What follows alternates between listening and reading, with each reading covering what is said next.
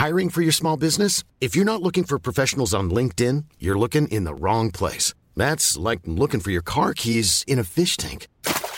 LinkedIn helps you hire professionals you can't find anywhere else, even those who aren't actively searching for a new job but might be open to the perfect role. In a given month, over 70% of LinkedIn users don't even visit other leading job sites. So start looking in the right place. With LinkedIn, you can hire professionals like a professional. Post your free job on linkedin.com slash people today. Podcast, un lugar para tus oídos. Un humano, enfermo y aislado, está destinado a morir. Por eso, el sentido de pertenencia nos protege como animales. Nos hace agruparnos en tribus o manadas para protegernos de otros. Nos reunimos para así no sentirnos más vulnerables.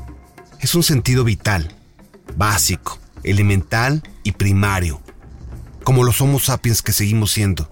Esto nos ha permitido sobrevivir y evolucionar en esta selección natural que se está transformando en una gran selección artificial, una contracultura que nos está escupiendo a la cara cada segundo. Este capítulo de la guía para el Homo sapiens moderno es quizá el más posmoderno, porque al mismo tiempo es muy evolucionado, pero primitivo a la vez, como el siglo XXI. Entona, por un lado, la confusión y la vulnerabilidad de estar informados de más, la hiperinformación, tan devastadora como la desinformación. Pues sí, nos está pasando, y aquí estamos, para ser testigos de la historia de la vida de los tripulantes de este capítulo que nos contarán sus historias para entender qué es lo que está pasando. ¿En quién creen más? ¿En las empresas o en los seres supremos? Prepárense para ser testigos de las sectas como nuevas formas de empresas y las empresas como una nueva forma de culto. Siri, háblame de los cultos y las empresas en la posmodernidad. Aquí tienes un podcast que te lo explicará, reproduciendo guía para el Homo sapiens moderno.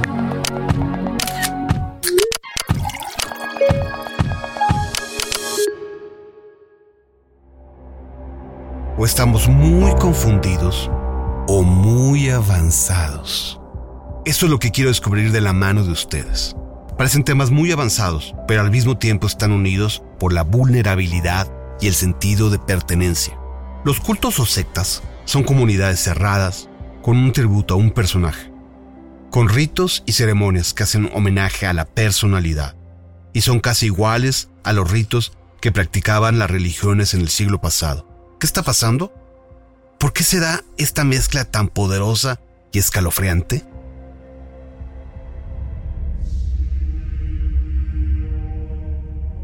Actué con mucha cautela para contactarlo. El tema lo meritaba.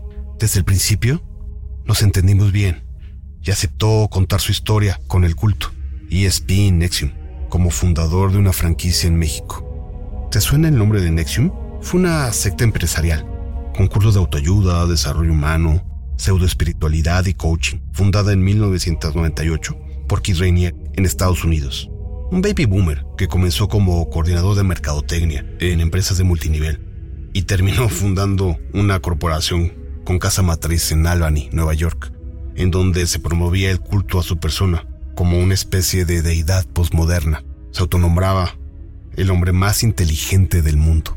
Hoy, Keith Ranier cumple una condena de 120 años con el número de prisionero 57005-177 en la penitenciaría de Tucson, Arizona.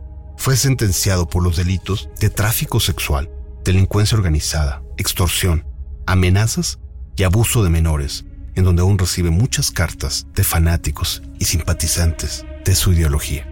En México, Nexion, o ESP, como se le conoció realmente, se extendió con gran fuerza en Guanajuato, Nuevo León y en la Ciudad de México. Tuvo una gran relevancia mediática porque la clase política y los cachorros de empresarios y caciques regionales tuvieron una participación activa en esta secta empresarial. Estoy frente a Alex Betancourt, un hombre abierto, cálido y con apetito de contar lo que ha vivido en ese lugar.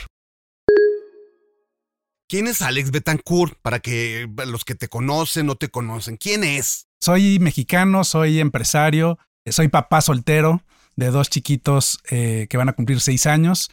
así que te podrás imaginar que bueno, pues ando a mil por hora, pero aquí andamos sobreviviendo el, la posmodernidad. Sí, ¿no? Que nos encanta. Yo creo que a ti y a mí nos encanta también la posmodernidad. Y tú has vivido varios fenómenos posmodernos, ¿no? Pues sí, sí, la verdad es que eh, la vida se nos presenta como se nos tiene que presentar y, vamos librando esos obstáculos.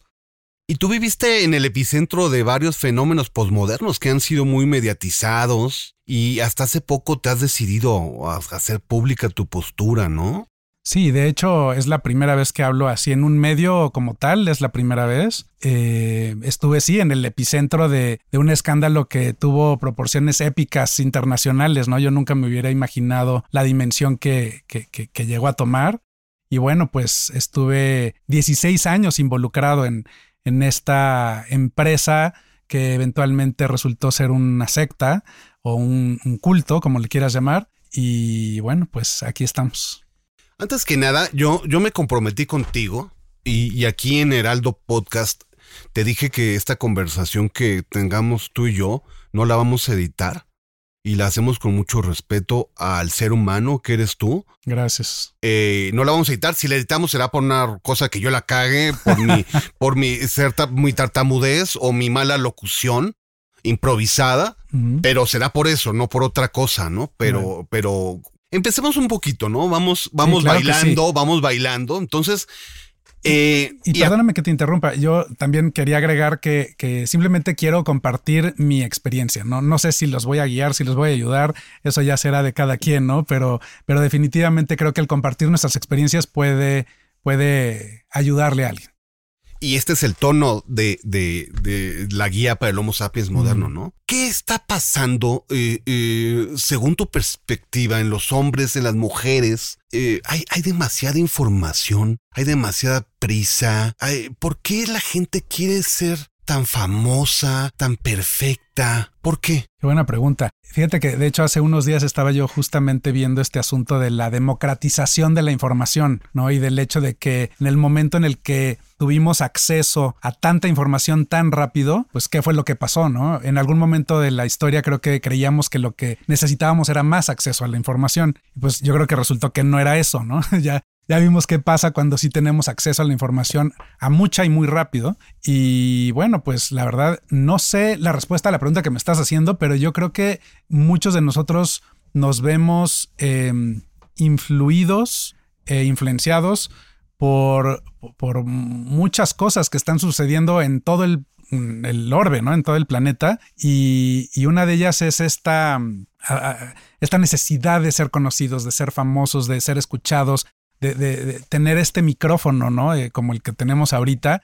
¿Por qué? Pues porque con la tecnología te pueden escuchar en cualquier lugar del mundo, no es nada más ya este algo muy local, ¿no? Entonces, creo que creo que eso ha incrementado esta necesidad del ser humano a tanto hombres como mujeres y es más, desde muy chiquitos, eso me preocupa mucho, por ejemplo, mis hijos a la edad que ya tienen, ya me, ya me dicen, papi, ¿por qué no eh, subes esto a internet, por ejemplo? ¿No? Y, eso es hasta cierto punto fantástico e increíble, pero es, es tremendo y es, es, viene creo que con mucha responsabilidad.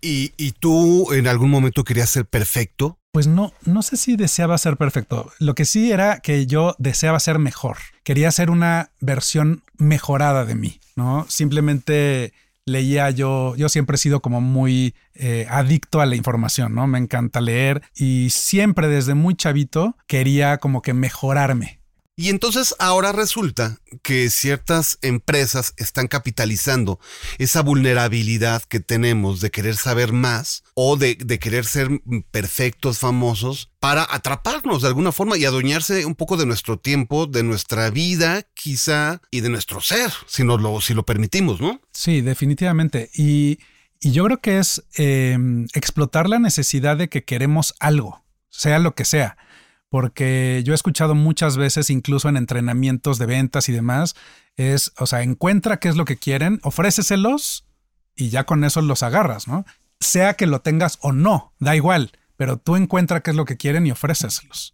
Entonces, pues es, creo que también esto indica esta incompletud que estamos experimentando a lo mejor eh, la mayoría de nosotros en un estado de muchísima, de mucha abundancia, en un lugar en donde, o sea, no solamente estoy hablando de México, sino es, es un momento en la historia en que a pesar de que hay gente muriendo de hambre y demás, pues tenemos una, una, una abundancia impresionante, ¿no? Hay una cantidad de, de recursos que se desperdicien o que se no, no se utilicen como se deberían de utilizar, esa es otra historia, pero, pero la existe y aún así nos sentimos incompletos, aún así sentimos todo el día que queremos algo más, lo cual eso es, es fascinante y, y terrible al mismo tiempo, ¿no? Oye Alejandro, y a ver, cuéntanos, ¿qué pasó hace 16 años? O sea, ¿cómo fue que tú empezaste a confundir las cosas entre querer saber más y entrar a una empresa que se convirtió en un culto? Pues fue un poquito más, fue hace que fue casi Nexium, 20 ¿no? años. Hoy, ESP, ¿no? Así Eh, es. Hace 20 años. Así es, fue hace 20 años. Fue en enero del 2002 o va a ser 20 años. Que tiene un nombre muy, muy profesional, ESP, ¿no? Que, ESP, que- ESP, ¿no? Executive Success Programs. Que es, es, un, es un hombre pues, muy profesional, ¿no? Sí, no, y a ver, era una empresa como cualquier otra, una empresa que se dedicaba a el crecimiento personal eh, y bueno, yo tomé su prim- el primer curso que se llevó a cabo en la Ciudad de México, yo lo tomé en enero del 2002 buscando respuestas a ciertas preguntas que a lo mejor son un tanto simples, pero que en ese momento me, me- me- me estaban a mí moviendo mucho internamente. Muy posmoderno, ¿no? Pues sí, totalmente, porque creo que solamente en la posmodernidad nos podemos hacer ese tipo de preguntas y además dedicarle tiempo a eso sin tener que estar trabajando para comer. Eso fue, eso fue lo que pasó, este, que yo estaba buscando esas respuestas. Entonces tomaste este curso y qué empezó a pasar, o sea, qué empezaste a ver, cuál es como tu historia, digamos, hasta donde nos quieras platicar, lo que nos quieras contar. Claro, yo, mira, yo soy afortunadamente hijo de un matrimonio que sigue felizmente casado después de cuarenta y tantos años. Mi papá fue en algún momento uno de los empresarios más importantes de- del país, así que pues afortunado, privilegiado, eh, no me puedo quejar, ¿no? Y me crié en un ambiente hasta cierto punto tradicional, eh, en una escuela de los legionarios de Cristo. Y eh, vaya, la verdad es que una de las cosas que más me decían en ese entonces de adolescente era, tú tienes todo para ser feliz en la vida. Y esa frase cada vez que la escuché de alguna u otra forma, ¿no? O alguna otra versión, me, me, me, me cimbraba porque pues intelectualmente yo sabía que eso era cierto, pero internamente no sentía que eso fuera verdad. Entonces era peor, ¿no? Era al revés. ¿Cómo? O sea, si tengo yo todo lo que se requiere para ser feliz y no me siento completamente feliz o completo, pues estoy jodido, perdóname la palabra, ¿no? Pero eso, eso me preocupaba mucho. Y ese era realmente como mi, mi, mi, mi, mi motivación a querer buscar yo ciertas cosas, ciertas respuestas, a, a que tenía que haber algo más que no era algo material. Porque yo estaba convencido que no era algo material, tenía que ser algo como más trascendental. Entonces quizá por ahí te llegaron, quizá, ¿no? Así a es. través de ese como, ese vacío que tú tenías y que muchos tenemos diferentes tipos de vacíos, por ahí te llegaron, ¿no? Totalmente. ¿Y Sí. fuiste manipulado? Sí, sí. Digo, en un inicio no me di cuenta que estaba siendo manipulado y es más, a ver, te voy a decir, yo la verdad es que no me di cuenta que fui manipulado hasta que explotó la bomba. O sea, yo estaba muy convencido de todo lo que estábamos haciendo, de toda la, la educación que yo eh, recibí, porque además también cabe mencionar que yo le dediqué, pues no sé, digo, a ver, 16 años de mi vida, pero de esos 16 años de mi vida, como cuatro o cinco fueron exclusivamente a estudiar la, la herramienta, el método, porque, porque eventualmente pues lo asumí como un como una filosofía de vida, ¿no? Para mí no era nada más un curso o una empresa, era la filosofía con la que yo estaba viviendo. Es interesante porque, porque este tipo de, de, de pues sí, de, de cultos, o sea, no solo era un, contenido, ese contenido que aparentemente te facilitaba ser mejor persona, se metía a tu vida, o sea, o sea, ya era parte de tu vida y te aislaba, ¿no? Sí, mira, algunas personas, yo creo que lo vivimos de diferente forma. Eh, yo definitivamente no experimenté este aislamiento al que algunas personas hacen referencia.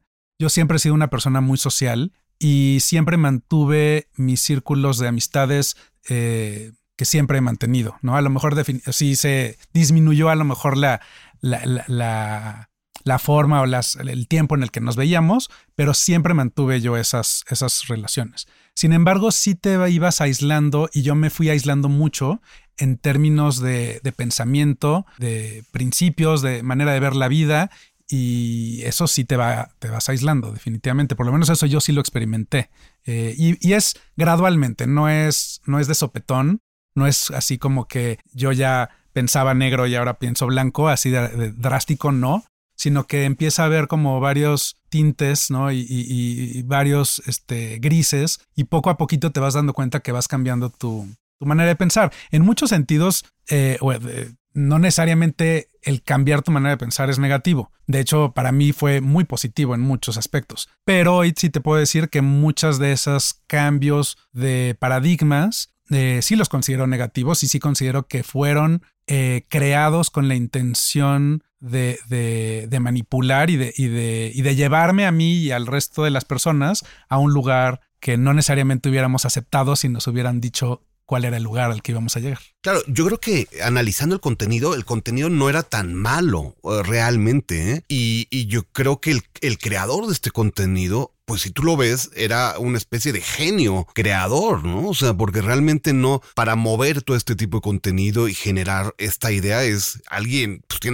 no es ningún tonto. Sí, no, tonto no era, eh, creo pero el contenido era, de hecho, te puedo decir que fantástico. O sea, el, curso que nosotros impartíamos aquí en México era tan bueno. Y, lo, digo así porque, porque había lista de espera, eh, la gente lo recomendaba una y otra vez y miles de personas lo tomaron. ¿Por qué? Porque era, era la verdad muy bueno. Era muy efectivo. Son de esas herramientas que te funcionan. Era muy efectivo. No era un curso de los que vas a, escuchar y te diviertes o, sales sin saber qué hacer con la información. No, era muy efectivo y muy eh, evidente, muy rápido. Sí, porque si no hubiera jalado y no hubiera sido efectivo, pues no hubiera, no hubiera sido exitoso. Porque cuando tú vas a un curso y aplicas las herramientas y no funcionan, pues no lo recomiendas.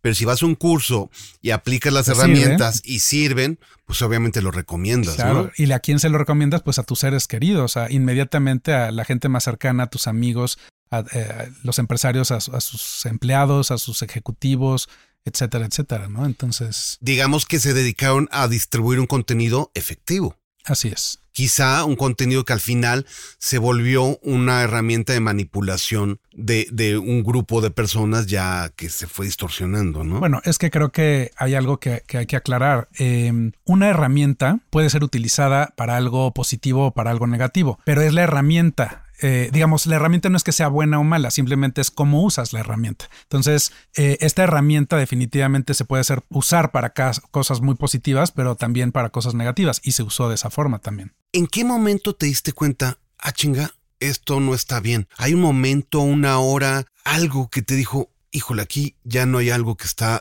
estamos hablando de 16 años, ¿no? 16 años, sí, 16 años. Bueno, 20, ¿no? Porque tú el primer curso lo tomaste a los 20. Así es, sí, yo lo, tomé en el enero del 2002. Eh, lo que pasa es que también ya pasaron tres años de que yo me alejé, me separé, renuncié a, todas mis posiciones dentro de la empresa. Eh, así que bueno, pues ya, ya pasó un tiempo, ¿no? Este, son tres años, ¿no? Pero bueno, ¿en qué momento me di cuenta? Híjole, fue, es un momento muy, muy específico en el que em, yo estoy leyendo un documento y en ese documento hay una serie de, de evidencia o de pruebas, como le quieras llamar, que estaba eh, poniendo la fiscalía, porque vale, vale, la pena mencionar que el fundador de este modelo está sentenciado, está en la cárcel. Keith Ranier, ¿no? Keith Ranier eh, cumpliendo una y sentencia. Es Nexium y ESP, ¿no? Así es. En, en, México, fíjate que Nexium no se utilizó nunca esa marca y esa, ese nombre, sino hasta que se hizo un escándalo internacional porque en México en realidad lo único que enseñábamos era el curso de ESP.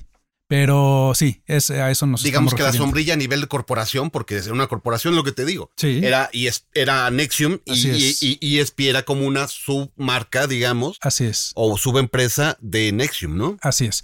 Y bueno, también eh, ESP, yo junto con un socio teníamos la representación de ESP para México.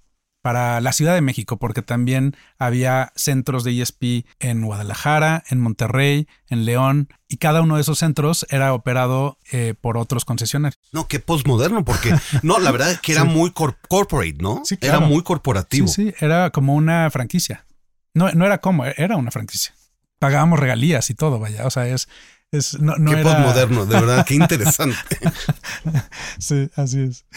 Eh, pero bueno, en, el momento en el que yo leo esa información, yo afortunadamente tuve una conversación eh, con, Keith Ranieri en el que lo confronto acerca de las acusaciones que estaban habiendo en ese momento. Y, y digo afortunadamente porque yo estaba muy enfrascado en la idea de que este señor era un ser con una conciencia muy evolucionada que estaba pudiendo eh, ayudarme y ayudar a la humanidad con esta herramienta, ¿no? Entonces yo creía que él no mentía, que era una persona sumamente ética, que era alguien muy recto, ¿no? Este, vaya, en realidad, y fíjate que, digo, estoy Estoy escribiendo un libro acerca de estas experiencias que no sé si algún día vaya a publicar o no, pero eh, lo comparo con una, relación, con una relación y con una experiencia que tuve de pequeño en la escuela de los legionarios de Cristo, porque en la Legión de Cristo también existió eh, pues todo este tema que todos conocen con el padre Marcial Maciel.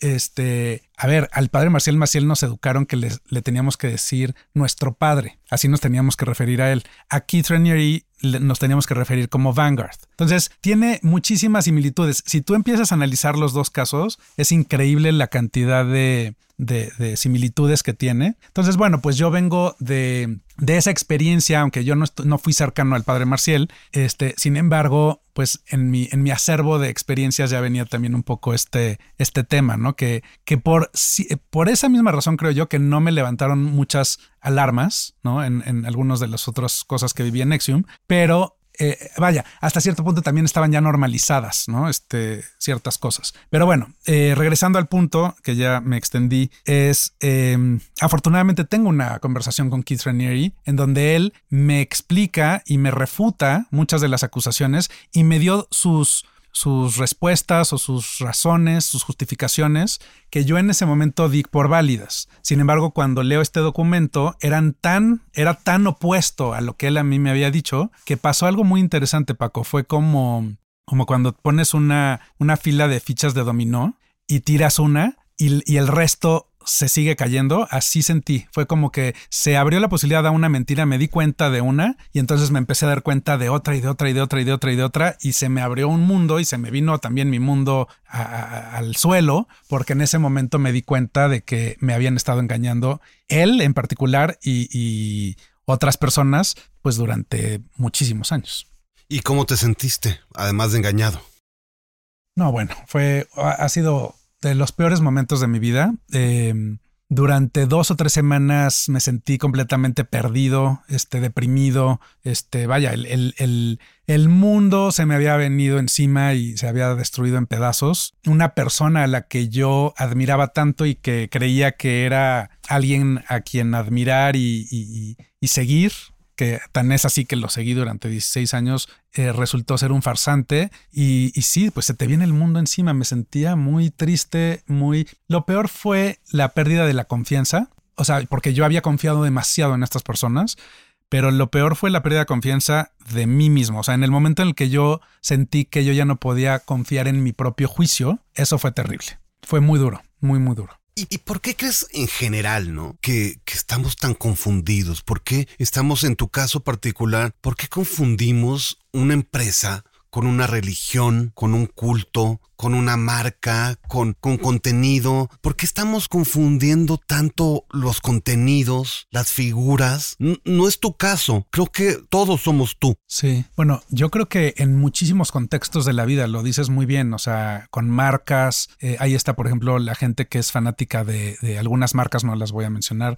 Eh, o de algunos artistas, ¿no? Eh, de algunos contenidos y demás. Y yo o creo que están enamoradas de, de, algunas figuras de Instagram. Así es. Sí, sí, sí, sí. Estamos, sí estamos muy confundidos. Creo yo que la tecnología tiene mucho que ver. O sea, creo que eh, nos, nos aleja mucho de, de, de la realidad, ¿no? Eh, yo creo que estas, estos fenómenos no se podrían presentar hace 200 años, ¿no? Este, cuando estás eh, enfocado en sobrevivir y estás trabajando en el campo o, o en donde sea que estés trabajando, eh, el simple hecho de poder hablar con cualquier otro ser humano en cualquier momento, en cualquier lugar del planeta, pues nos vuela un poquito, creo yo. O sea, es, aunque ya nos estamos, ya nos acostumbramos, ¿no? Ya nos parece normal, pero, pero yo creo que sí estamos un poquito un poquito tocados con todo este tema, ¿no? Porque sí estamos muy confundidos. Por lo menos yo lo he estado, lo sigo estando y, y, ya también acepté que a lo mejor lo seguiré estando porque eh, no, no, no, no pretendo tener una claridad mental. Este, es más, creo que ese fue también parte del problema. Llega un punto en donde crees que tienes cierta claridad mental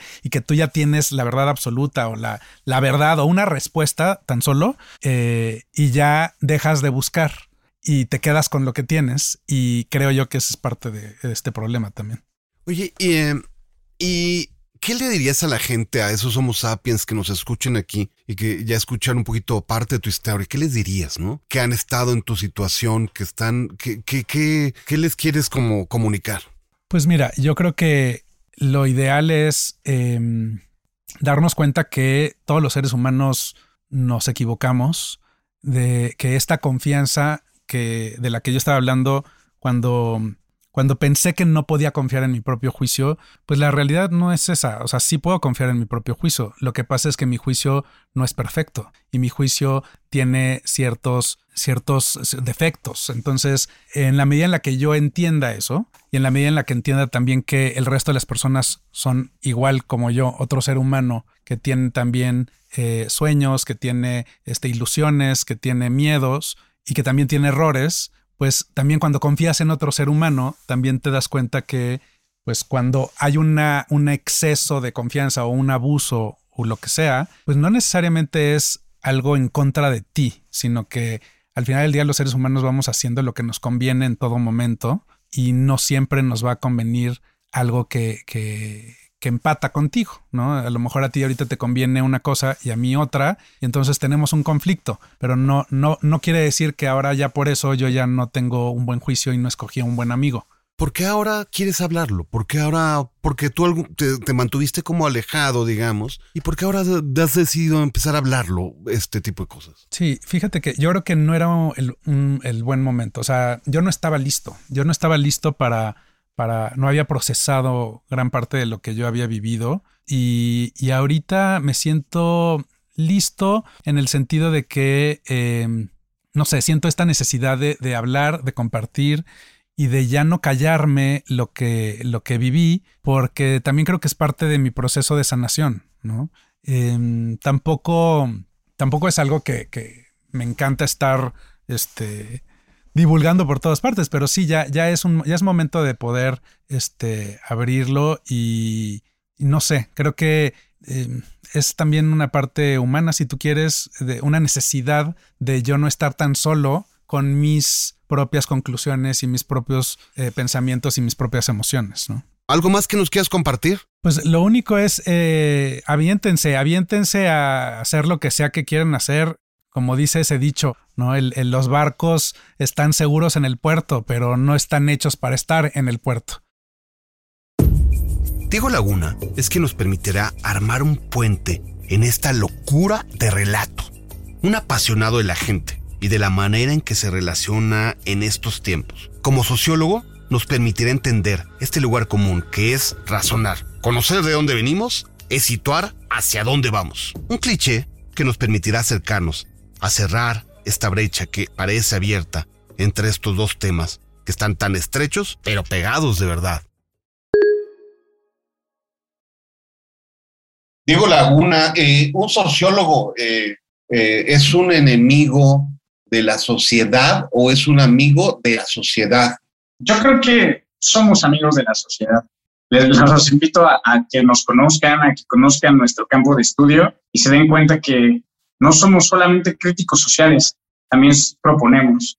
Y esa parte, pues, creo que es la más importante del sociólogo, crear este, estrategias para que la sociedad, en este caso este, México, pues crezca de una forma más equitativa. Así es. Mira, pues yo soy Diego Laguna, tengo 30 años y me defino como un soñador, idealista, que busca siempre esta igualdad que nos hace una sociedad feliz. O sea, es un sociólogo el cual eh, ama bien y es bien amado, quiere y es bien querido. Así es, creo que te digo, o sea, la búsqueda de, la felicidad en, este, desde el punto sociológico eh, te tiene que llevar a, sentirte bien con lo que haces, incluido el amor, incluido todo lo que hagas, ¿no? Eh, incluida tu familia. Este, si no te sientes feliz, pues prácticamente se nota, ¿no? Soy amado y me gusta amar, incluso en el trabajo. ¿eh? eh hay algo que, que, me, que me ronda en la cabeza, ¿no? ¿Y cómo hoy día los trabajos vienen siendo como una especie de culto, ya sea a los CEOs, a los directivos, a las marcas digitales, son una especie de sectas a las personas, a las marcas y viceversa. Muchas religiones se han convertido como grandes negocios, en grandes marcas personales. No sé si tú has tenido la oportunidad de notarlo. Se me hace muy, muy normal y esto va muy de la mano a, a cómo nos sentimos, Paco. ¿Por qué? Porque si nosotros hablamos de una religión, hablamos de una secta, hablamos de un trabajo en donde tú ya, ya te ejercieron tanta coerción que ya incluso este, por, por quedar bien, tú haces cosas que a veces no quieres, ¿no? Eh, o, cambias tu pensamiento, eh, eh, algo tan sencillo como tu afiliación política, este, por el hecho de que tu empresa pues sea de otra, ya tú no puedes no puedes moverte de la forma que quisieras, ¿no? Eh, en realidad a mí se me hace algo, algo común por, por esta depresión que vivimos en la sociedad por el tema de, del dinero, justamente. Este, yo veo que las empresas, las... I'm Sandra, and I'm just the professional your small business was looking for. But you didn't hire me because you didn't use LinkedIn jobs. LinkedIn has professionals you can't find anywhere else, including those who aren't actively looking for a new job, but might be open to the perfect role, like me. In a given month, over 70% of LinkedIn users don't visit other leading job sites. So if you're not looking on LinkedIn, you'll miss out on great candidates like Sandra. Start hiring professionals like a professional. Post your free job on linkedin.com/people today. Burrow is a furniture company known for timeless design and thoughtful construction and free shipping, and that extends to their outdoor collection. Their outdoor furniture is built to withstand the elements, featuring rust-proof stainless steel hardware, weather-ready teak, and quick-dry foam cushions. For Memorial Day, get 15% off your Burrow purchase at burrow.com slash ACAST and up to 25% off outdoor. That's up to 25% off outdoor furniture at burrow.com slash ACAST.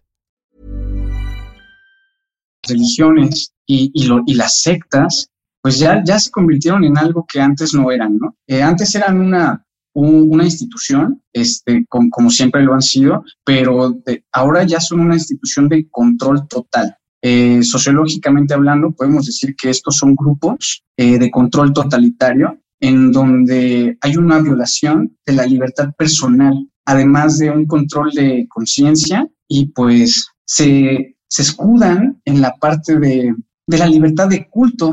Hablando de las sectas y de las religiones, este, no puede haber un marco legal debido a que este, pues ellos se escudan como libertad de culto y como todo lo estás haciendo de manera, este, pues, que como tú lo quieres hacer, o sea, lleva un consentimiento tuyo, pues una vez que entras, quiero ver cómo te vas a salir de ahí. ¿eh? Pero bueno, creo que sí, sí, es normal porque lo más fácil para todas estas empresas, sectas y religiones, pues es, es tomar la vulnerabilidad de los demás y pues transformarla en, en, en amor, ¿no? En una reinterpretación incluso de su propia realidad, porque cuando llevamos este tipo de, de vida en donde tú perteneces a, un, a una religión, este, la que tú quieras, ¿eh? sea el catolicismo, sea el budismo y todas esas nuevas religiones que existen, cuando tú perteneces ahí, este, pues te pide unas ciertas actividades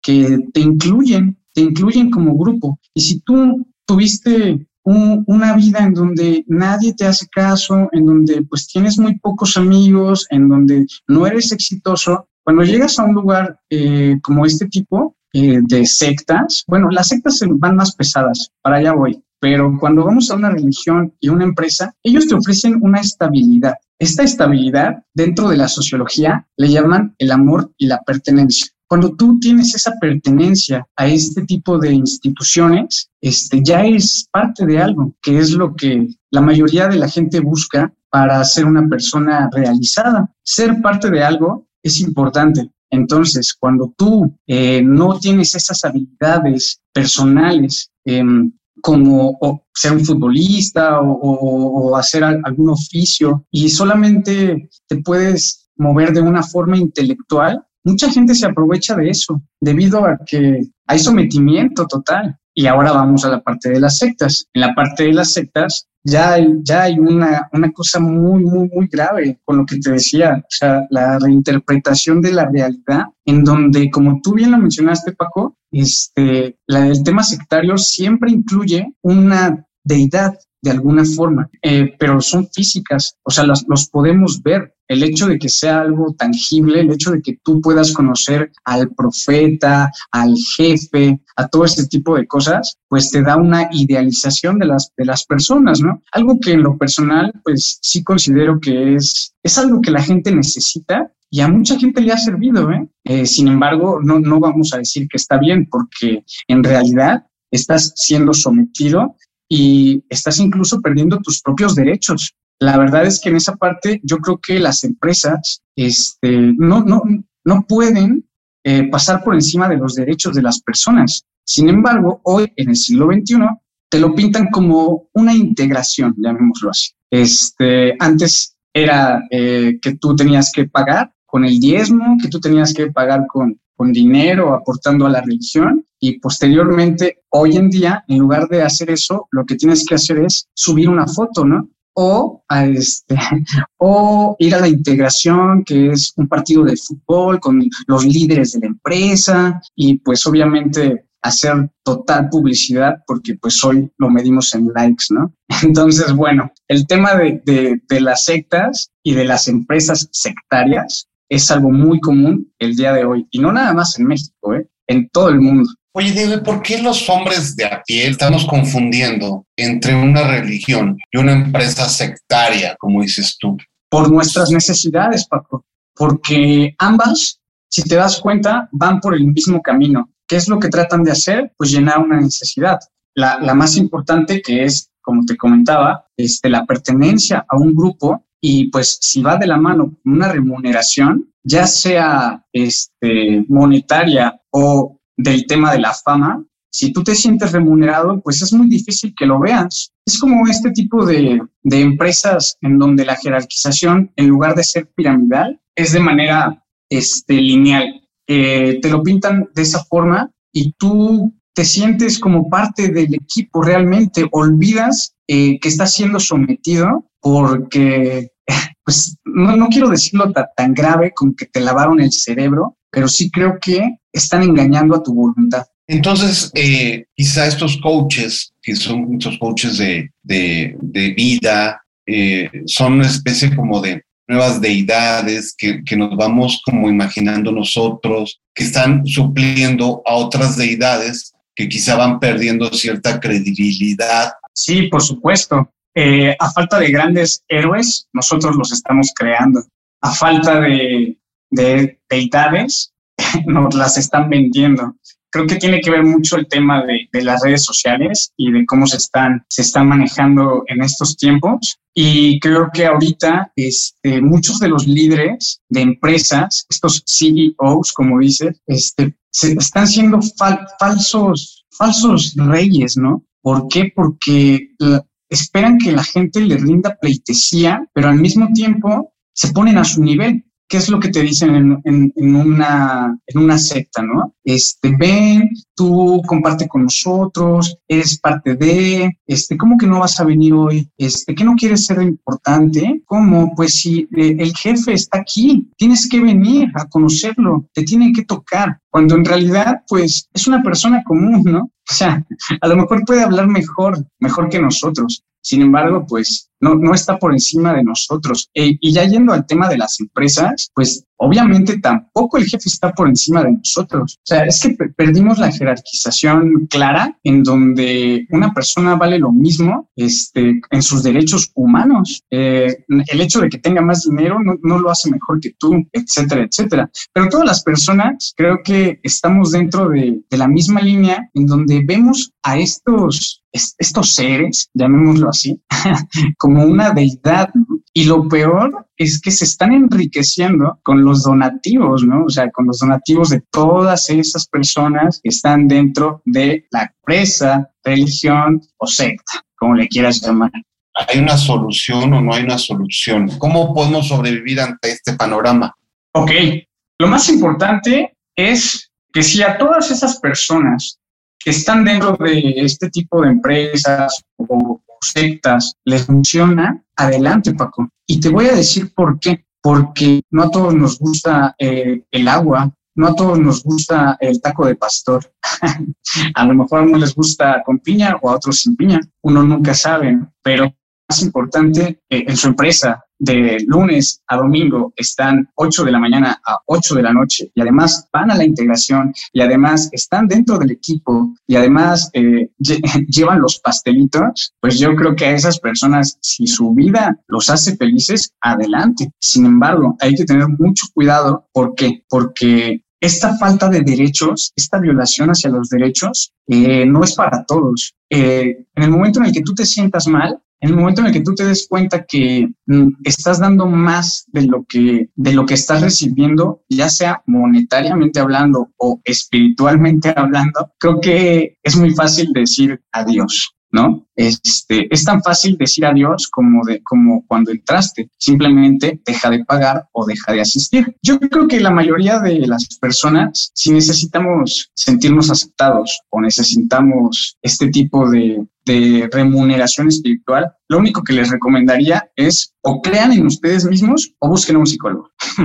Yo creo que lo, lo, lo último que, que, quisiera mencionar para este tema es que si buscan algo que sea regenerativo o sea transformacional, creo que este, es más fácil que lo encuentren en ustedes mismos. Este, a veces necesitamos ese empujoncito y como lo decimos en esta plática, siendo una, una vida tan caótica, eh, México siendo un país tan duro, este, creo que lo, que mejor, lo mejor que podemos hacer es, primero que nada, dejar a un lado un poco la televisión y regresar a los libros. Este, después de eso, creo que el amor propio viene de una paz y estabilidad mental y pues en realidad no se, no se dejen engañar.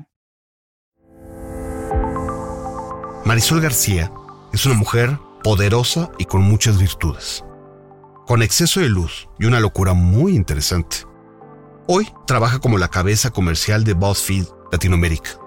Antes ha sido gerente de cuentas clave para Google es mercadóloga y viajó como pata de perro para encontrar su sitio y estudiar un posgrado con una maestría en psicología cultural. Histriónica por naturaleza, habla de forma entrona, de lo que piensa y siempre tiene una postura de las cosas. Siempre ha sido la mejor colaboradora de empresas innovadoras y está aquí para ayudarme a deshacer este nudo. Buenos días, Marisol García. Mi queridísimo Paco, qué placer estar aquí contigo y con tu cerebro posmoderno. A ver, explícame, primero antes que nada, ¿quién es Marisol García? ¿Quién es Marisol García? Pues igual, eh, una mujer tratando de entender el mundo en pleno siglo XXI, definitivamente con más eh, preguntas que respuestas. Tengo 35 años, eh, podría comer chilaquiles todos los días de mi vida, no estoy casada, actualmente no creo en el matrimonio, pero llevo con mi novio seis años, ya casi. Em, estoy confundida si quiero traer más críos al mundo o no, por ende no tengo hijos en este momento. Em, ¿Qué más? Me gusta muchísimo surfear, em, me gusta pasar tiempo en la naturaleza, eh, me gusta leer muchísimo. Eh, sobre tecnología, novelas, trato de campechanear una novela con, con algo más, un poco más denso. Eh, ando igual en el quest de la meditación también, como para apaciguar eh, la cantidad de información que, que, me meto todos los días. Entonces es como otra herramienta que utilizo como ser postmoderno. odio la cocina, pero sí me gusta comer y acabo de dejar de fumar. ¿Tú eres tu trabajo? No, me parece que no. creo que me estás haciendo una pregunta más existencial. Em, yo no creo que ni siquiera eres tus pensamientos, para que me entiendas. No creo que eres tus acciones. Em, pero, pero no, creo que el trabajo define una parte de ti, define la manera en la que eh, tú o decides o te toca em, transformar tu talento y tu tiempo en energía, que en ese caso eh, la energía se traduce en dinero, eh, o en la aportación que tú quieras hacer eh, a partir de tu trabajo, pero no, definitivamente no creo que el trabajo te define, creo que define una parte de tu vida en un momento determinado de tu vida. Porque ahora trabajas en BuzzFeed y, aquí sale mi parte primitiva y mi parte de Homo sapiens moderno. Te voy a confesar una cosa, yo no sé y no he entendido lo que es BuzzFeed. Explícame a qué se dedica BuzzFeed. BuzzFeed en, sí em, es una empresa de entretenimiento, tal cual, em, pero que, cuya misión, eh, y esa es la parte donde creo que se puede extrapolar a tu pregunta de religión, eh, y ahorita podemos platicar un poco más de eso, cuya misión es... Eh, spread joy and truth, ¿no? Esa es la misión de BuzzFeed, es em, spread, ayúdame. Sí, como expandir, expandir expandir, expandir, eh, expandir la verdad y la felicidad en el Internet, basado en que el Internet hoy en día es eh, un desastre. O sea, te metes internet y creo que sales más deprimido y angustiado que... Puedes encontrar lo mejor de lo mejor o lo peor de lo, peor, de lo, peor, Pero en realidad, em, por cómo están hechos los algoritmos hoy en día eh, de distintas plataformas, es que em, priorizan el engagement versus la calidad de contenido y muchas veces eh,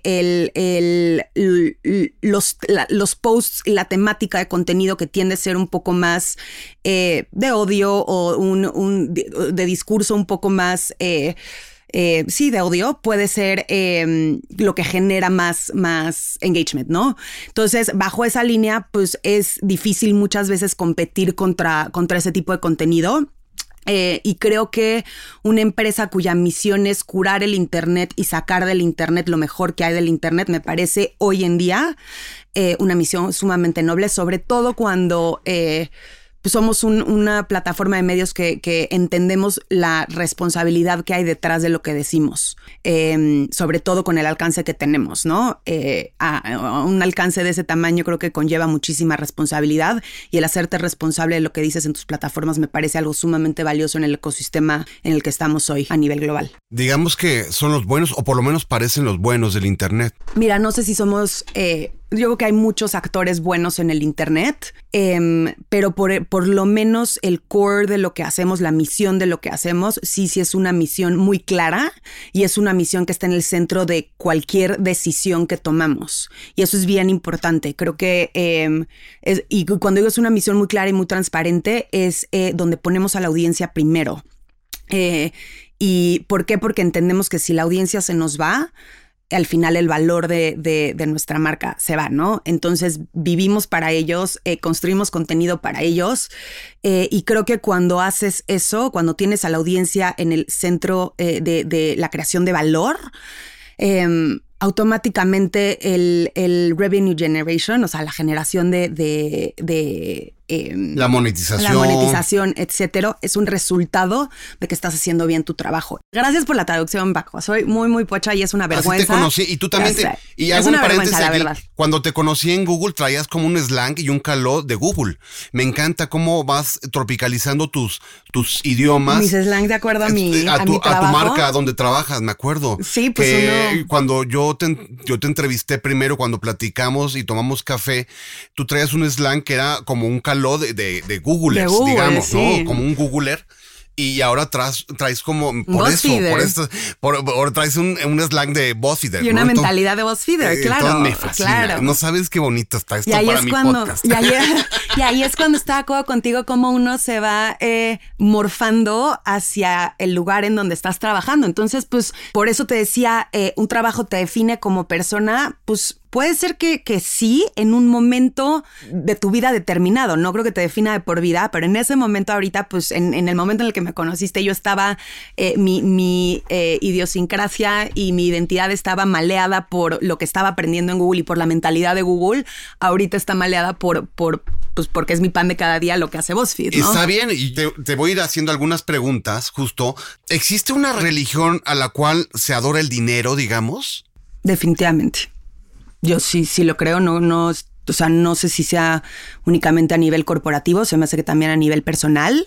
Em, yo creo que eh, si, si, nos vamos un poquito más allá de la pregunta, creo que eh, tu pregunta se puede extrapolar hasta donde yo creo que es el problema del mundo posmoderno, que es que el fin último es la creación de dinero eh, y no la creación de valor. Es decir, el único valor que se toma en cuenta es el valor monetario. Entonces, ¿qué pasa?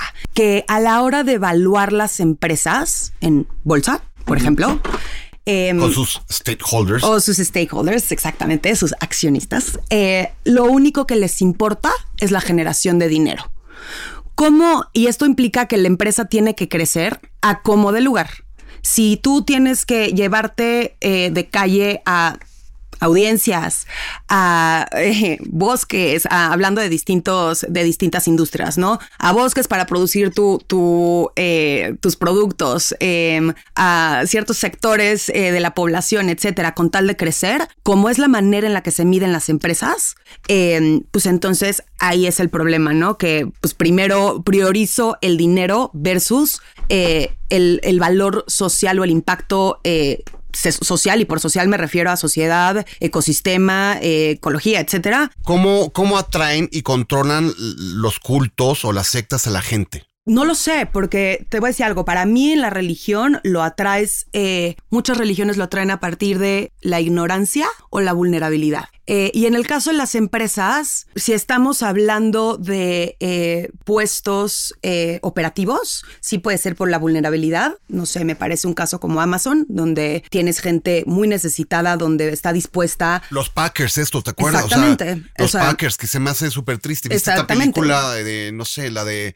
Nomadland, ¿no? No, Nomadland. No la he visto, la verdad. Pero... soy muy Dory para, para, para las películas, pero pero es justo eso, o sea, creo que... Como agarran gente que son prácticamente este, homeless, que son como vagabundos, Entonces los contratan por temporadas decembrinas y los ponen a empacar, los packers. Exacto. Este, y les dan, es muy triste, ¿no? Aprovechándose de la vulnerabilidad de la gente. Si estamos hablando de niveles eh, a nivel empresarial, de niveles eh, más ejecutivos, estamos asumiendo que es gente educada. Y volvemos a, mi punto de al Pero tampoco tienen vida, ¿no? y, descuidan a la familia. Es que depende qué valoras, ¿no? O sea, hay veces donde para la gente eh, pues si eso es lo más importante para ellos, su carrera profesional es muy válido. Eh, creo que ahí nos, nos estamos metiendo en qué, qué, es importante para cada quien y eso es sumamente subjetivo. No está bien o está mal, simplemente es distinto. ¿Qué te hace feliz a ti? Y si para alguien su felicidad máxima es ser CEO de una empresa, es muy válido, necesitamos también ese tipo de gente, ¿no? Pero creo que a manera de, eh, de que tienes gente más capacitada y más inteligente, em, manipularla es más difícil, sin lugar a dudas. Manejar gente inteligente es, es un tema. Eh, no, es, no es fácil manejar gente inteligente porque mantener a la gente inteligente motivada em, y, eh, involucrada es, es complejo. Entonces, em, pues ahí no creo que sea un tema tanto de religión, sino eh, porque, porque, creo que la religión... Porque ahí difiero, yo creo que más que inteligente, gente que tenga autoestima, probablemente, ¿no? Puede ser que sí, ¿eh? Porque tú puedes manipular a gente informada, ¿eh? Y aparentemente inteligente. Yo creo que tiene, y perdón que me meta aquí. No, dale. Pero yo creo que estamos hablando de la autoestima, ¿eh? O sea. Fíjate que es interesante lo que me dices. Porque hablabas de la vulnerabilidad. Sí. Y, y pues sí, eh, hablando de tu tema que es la vulnerabilidad, eh, puede haber alguien muy informado, pero lo pueden manipular.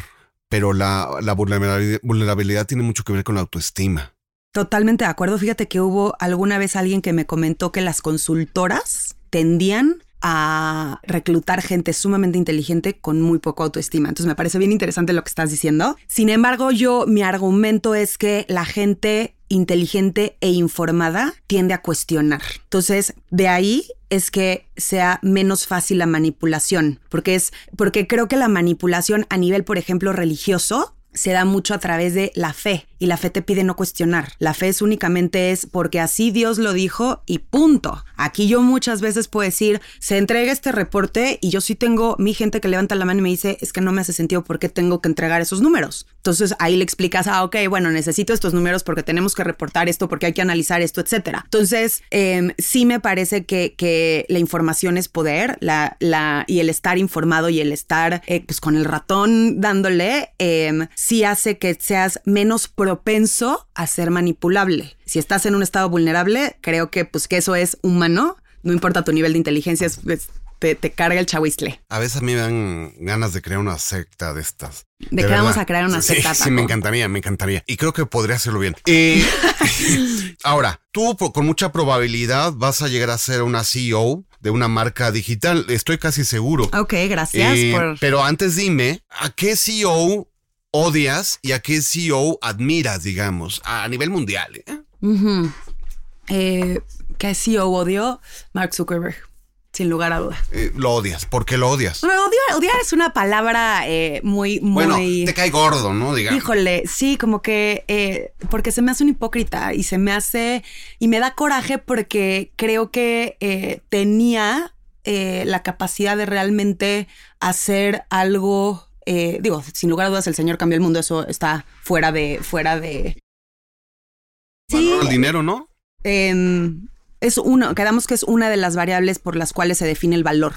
Y precisamente por eso sí, su empresa vale muchísimo hoy en día, em, pero es una empresa que eh, a costa de crear ese valor monetario, em, pues por ejemplo ahorita el tema de, de, hate speech dentro de la plataforma es un problemón durísimo. ¿Por qué? Porque no han querido establecer las políticas eh, necesarias para que eso se regule y ni siquiera es un tema interno de ellos. Habría que traer a gente externa, eh, realmente ser mucho más transparente en cómo funciona su algoritmo, em, realmente dándole el poder de la información a la gente, em, tomando ciertas eh, posturas como muy, muy claras en, en torno a que realmente eh, la, la, la, comunidad fuera primero, ¿no? O sea, creo que su, su, lema de Connecting the World ya es o sea, nadie se la cree. Realmente todos sabemos que lo que él está haciendo es hacer dinero, lo cual es validísimo. Nada más di que lo que estás haciendo es hacer dinero. No vengas con el mundo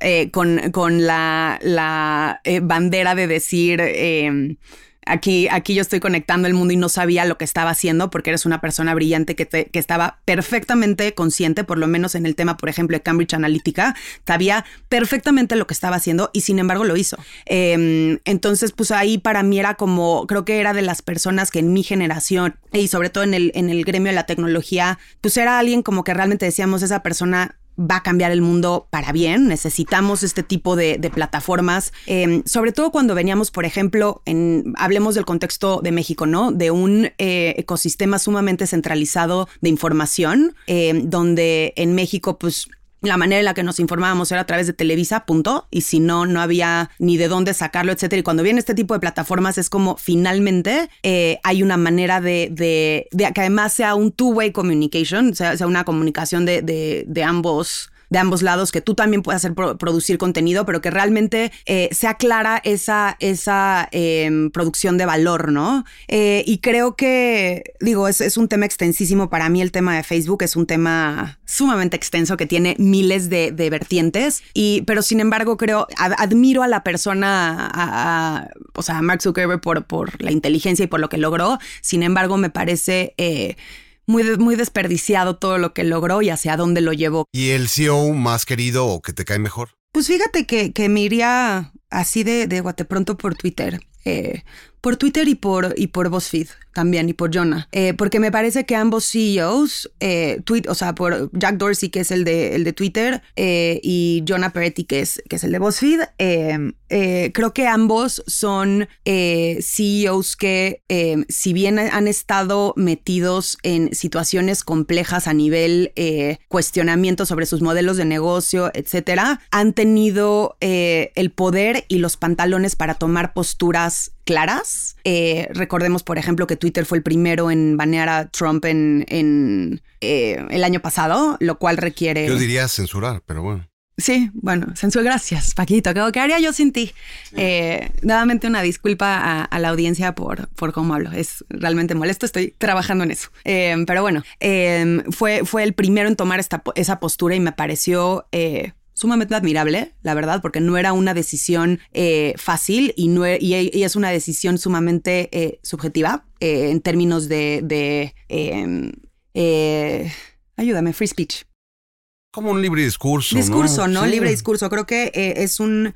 Eh, el problema en el que estuvieron metidas las plataformas eh, el año pasado fue algo sumamente complejo y creo que el que ellos hayan decidido tomar esa postura me pareció admirable, puedes estar de acuerdo o no, pero me parece que son posturas que muchas veces son necesarias eh, que las empresas tomen y no todas las empresas tienen eh, los pantalones para hacerlo. Y en el caso de BuzzFeed me parece que mantenerse constante y fiel a preferir crecer de manera eh, lenta pero sostenida, pero, em, pero afín y, y leal a su misión, Creo que me parece que también son pocas las empresas que, prefieren tener un crecimiento relativamente eh, estable, no exponencial, pero que em, prefieran, insisto, eh, ser eh, congruentes con la misión por las cuales fueron creadas. No me parece que haya tantos CEOs así hoy en día. ¿Algo más que quieres comentarnos? Ya nos vamos. Creo que, creo que son preguntas necesarias. De hecho, la verdad es que jamás había escuchado ese, ese cuestionamiento y me parece sumamente interesante que en este podcast te, hagas ese tipo de preguntas. No son preguntas fáciles. En el tema de religión, sobre todo, es un tema sumamente complejo y sumamente que hay que tomarlo con pinzas. Y sin embargo, creo que hay, como en todo en la vida, justificaciones de cómo sí y cómo no, cada uno de los lados que pones, ¿no? Como si las religiones son trabajos y cómo no, como si los trabajos son religiones y cómo no. Nos tomaría muchos podcasts y muchas opiniones divergentes llegar a un, ni siquiera diría que son tipo de preguntas que nunca llegarías a un consenso. Eh, son preguntas que más bien se preguntan, se cuestionan, se dialogan, se respetan eh, en términos de las posturas de cada quien, pero el puro hecho de, cuestionar, de cuestionarnos esto, eh, este tipo de, conversaciones creo que hace que, que las sociedades avancen. Eh, y ese es el punto de un Homo sapiens, querido mío, cuestionarse. ¿En qué momento nos convertimos en lo que somos? ¿Es por la urgencia de pagar la renta, la hipoteca, el coche o el nuevo teléfono. No, no se trata solo del consumismo o el materialismo. No es un medio para tan solo un fin. ¿En qué momento las personas estamos usando a otras personas a través de su vulnerabilidad para capitalizar nuestros propios intereses? ¿Por qué los diezmos se han convertido en likes y los coaches o CEOs en nuevos santos a los que les rezamos y en los que nos inspiramos? Porque al final, el dinero es la nueva religión y la vulnerabilidad es el nuevo purgatorio. Amén. Llegó el momento de hacerse millonario, generando tu propio contenido. ¿Qué esperas? En el próximo capítulo hablaremos de la monetización de los contenidos. ¿Sabes quién es el dueño de la nueva moneda digital?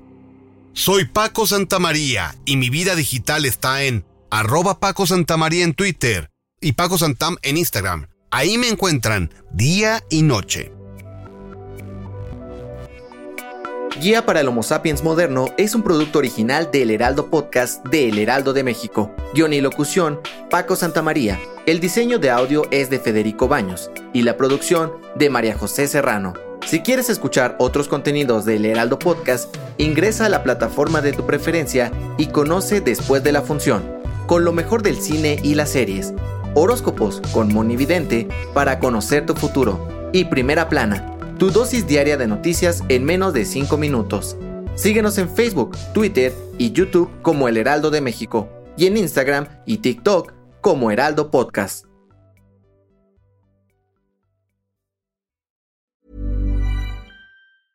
Need new glasses or want a fresh new style? Warby Parker has you covered. Glasses start at just 95 bucks, including anti-reflective, scratch-resistant prescription lenses that block 100% of UV rays.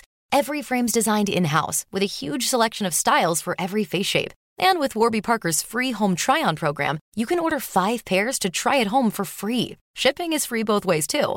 Go to warbyparker.com slash covered to try five pairs of frames at home for free. warbyparker.com slash covered.